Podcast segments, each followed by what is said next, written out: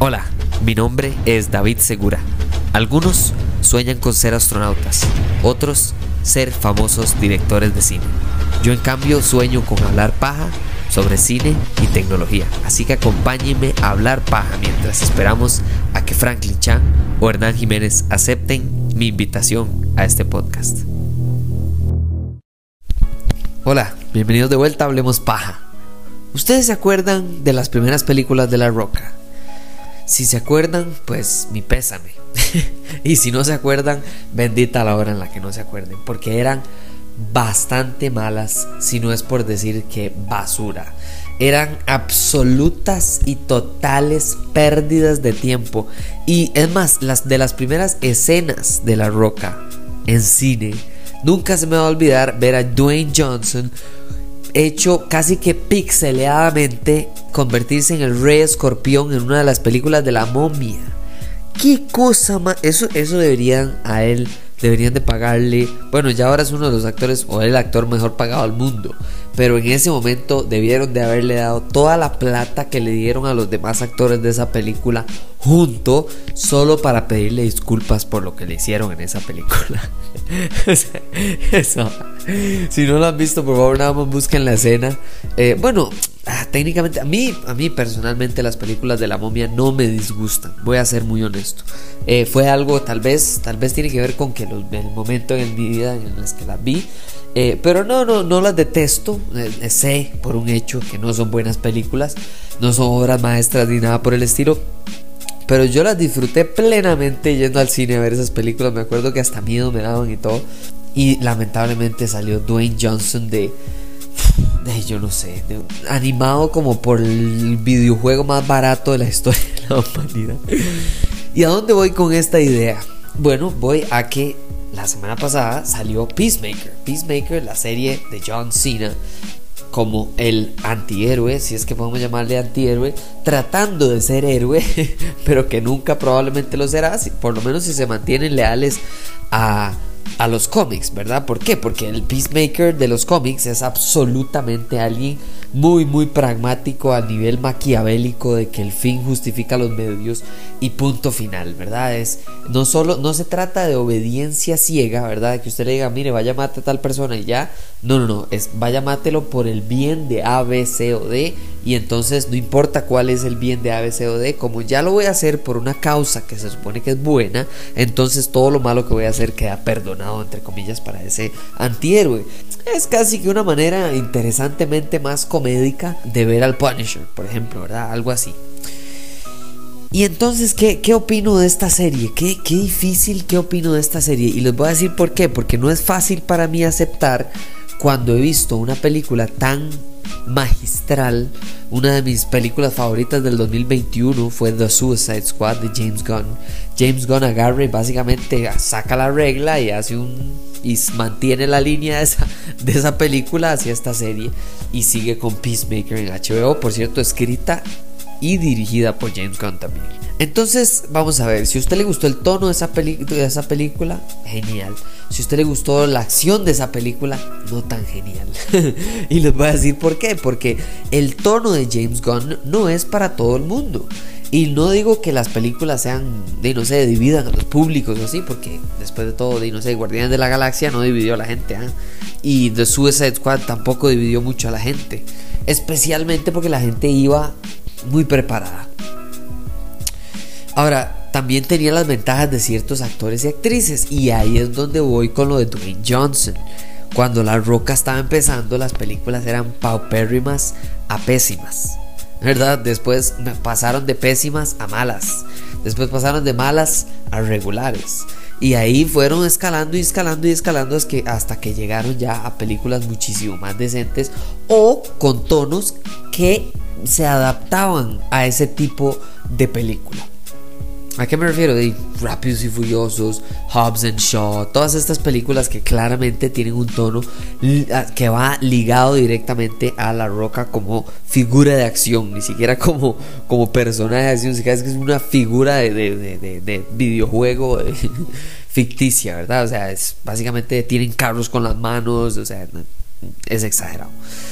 Y entonces, viendo esta serie, lo que me pienso es que este es uno de los grandes pasos de John Cena, ser el protagonista, el número uno, no de una película, no de varias películas, no de una serie cualquiera, no, no, de su propia serie, de una serie que está moldeada para que John Cena, The Peacemaker, crezca y genere interés en este universo cinematográfico de DC.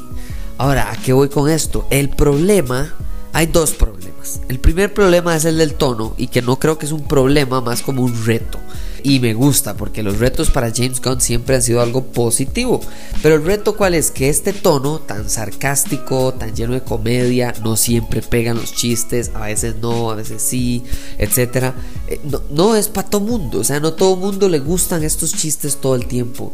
Eh, además de eso, también son muy para mayores de 18 ¿Y eso que genera? Bueno, básicamente lo que genera es que la gente es, eh, que ve esta, esta serie sin saber o que normalmente no le gusta este tipo de contenido, voy a decir eh, específicamente una escena, o sea, no, no quiero hablar de spoilers porque apenas la gente está empezando a ver la serie y como salieron tres episodios de un solo, no quiero hablar de todos los episodios, ni, ni siquiera al argumento quiero meterme mucho, pero sí quiero darles este pequeño ejemplo.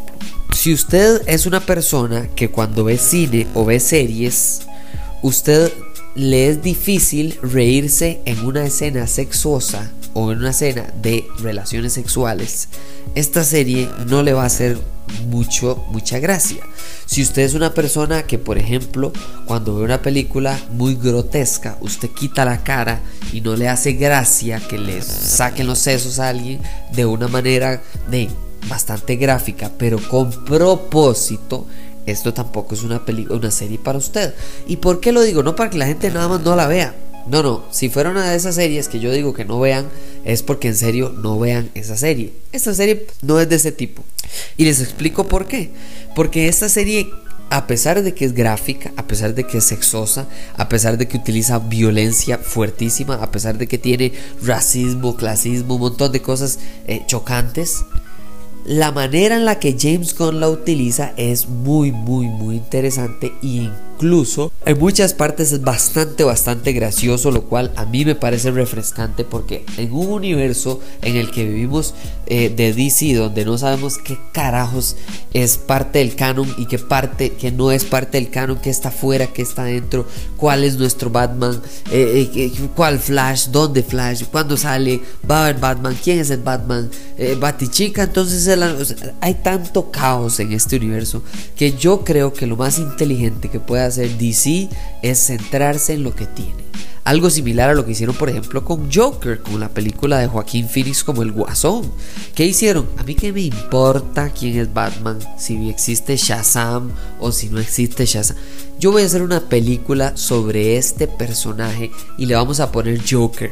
Y vamos a hacer una extraordinaria película y luego nos preocuparemos por si vamos a hacer una segunda, por si vamos a conectarla con el universo de Ben Affleck o de Robert Pattinson o de Ezra Miller o de...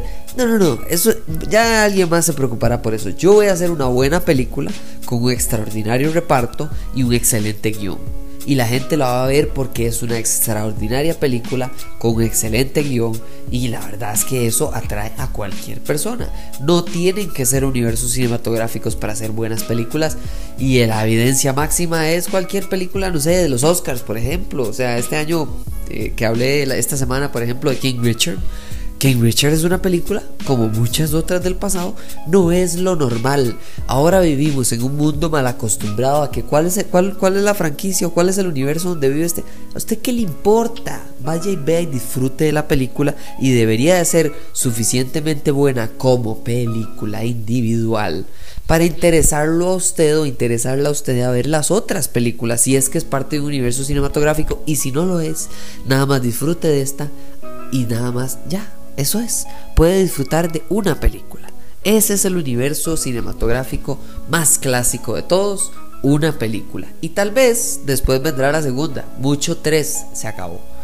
Pero esta cosa de que cuántas series pegan con películas, con 20 películas, con 20 series, con tres finales y que cuál le cómic y si mete un libro, Eso a mí no me gusta. Incluso es algo que siempre he criticado, por ejemplo, de Star Wars. Que yo, de, todos los libros de Star Wars que existen, solo me he leído uno. Se llama Catalyst. Tiene que ver mucho con Rogue One. Y no voy a mentirles, me ayudó muchísimo a que Rogue One es una de mis películas de Star Wars favoritas. Básicamente elevó mi experiencia en el cine. Y no digo que, o sea, y escuchen lo que acabo de decir. Todo lo que acabo de decir es bueno pero critico altamente que ese libro hiciera que yo disfrutara más de una película que las demás personas no. Que las personas que no le decidieron leer ese libro disfrutaron menos.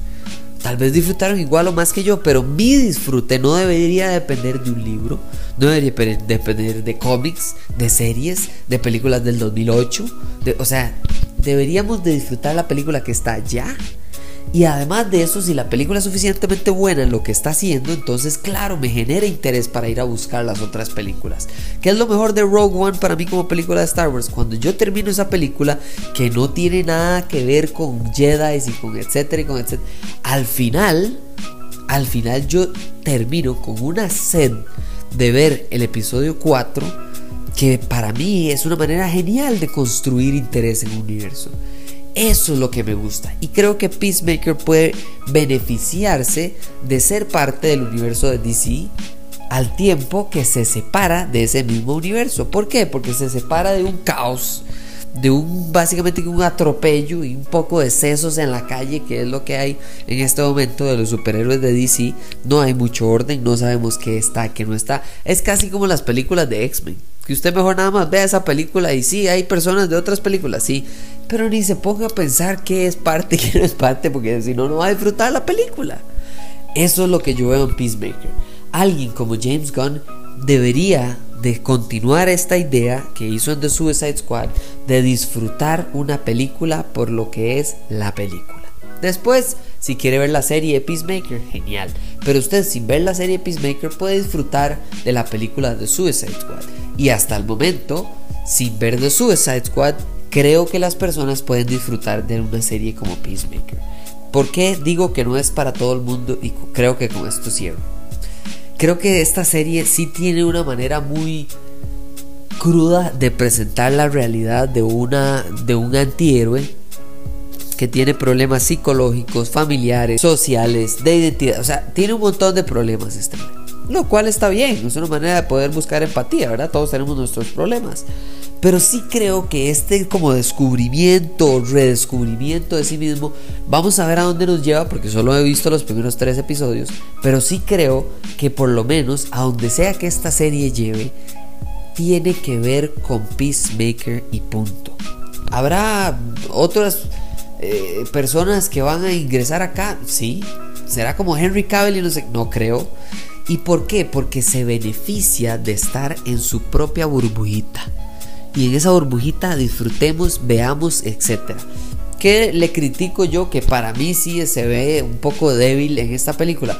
bueno, claramente no tiene el mismo presupuesto que tiene de Suicide Squad, lo cual genera que las escenas de acción, un poco los efectos especiales se ven limitados y se nota por los minutos que le, ¿verdad? Que, que hay de comedia, que hay de un poco más del personaje y los minutos que hay de acción, de batalla. Y no estoy pidiendo que sea una batalla campal de 8 episodios. No, pero sí lo que estoy pidiendo es que cuando haya acción, que se, que se note que el presupuesto no es el de una película, no es no tiene que ver con cuánta plata le dan a una serie, tiene que ver con cómo se invierte la plata de esa, de esa serie. ¿Verdad? O sea, cuánto está metiendo usted en efectos especiales o cuánto en los efectos prácticos o cuánto, ¿verdad? Entonces por ahí va, para mí, el único desequilibrio que he visto yo en esta serie ha sido los efectos especiales en las peleas. E incluso hagámoslo más general, las peleas de esta, de esta serie me parecen un poco menos, o sea, como que se salen un poco de tono y como que lo sacan a uno del momento.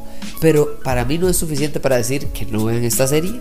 Para mí no es suficiente para decir que está la mejor serie de la historia de la humanidad, porque solo he visto tres episodios. Puede que estén al peor final del mundo y sea la peor serie, o puede que los primeros tres episodios sean los más débiles.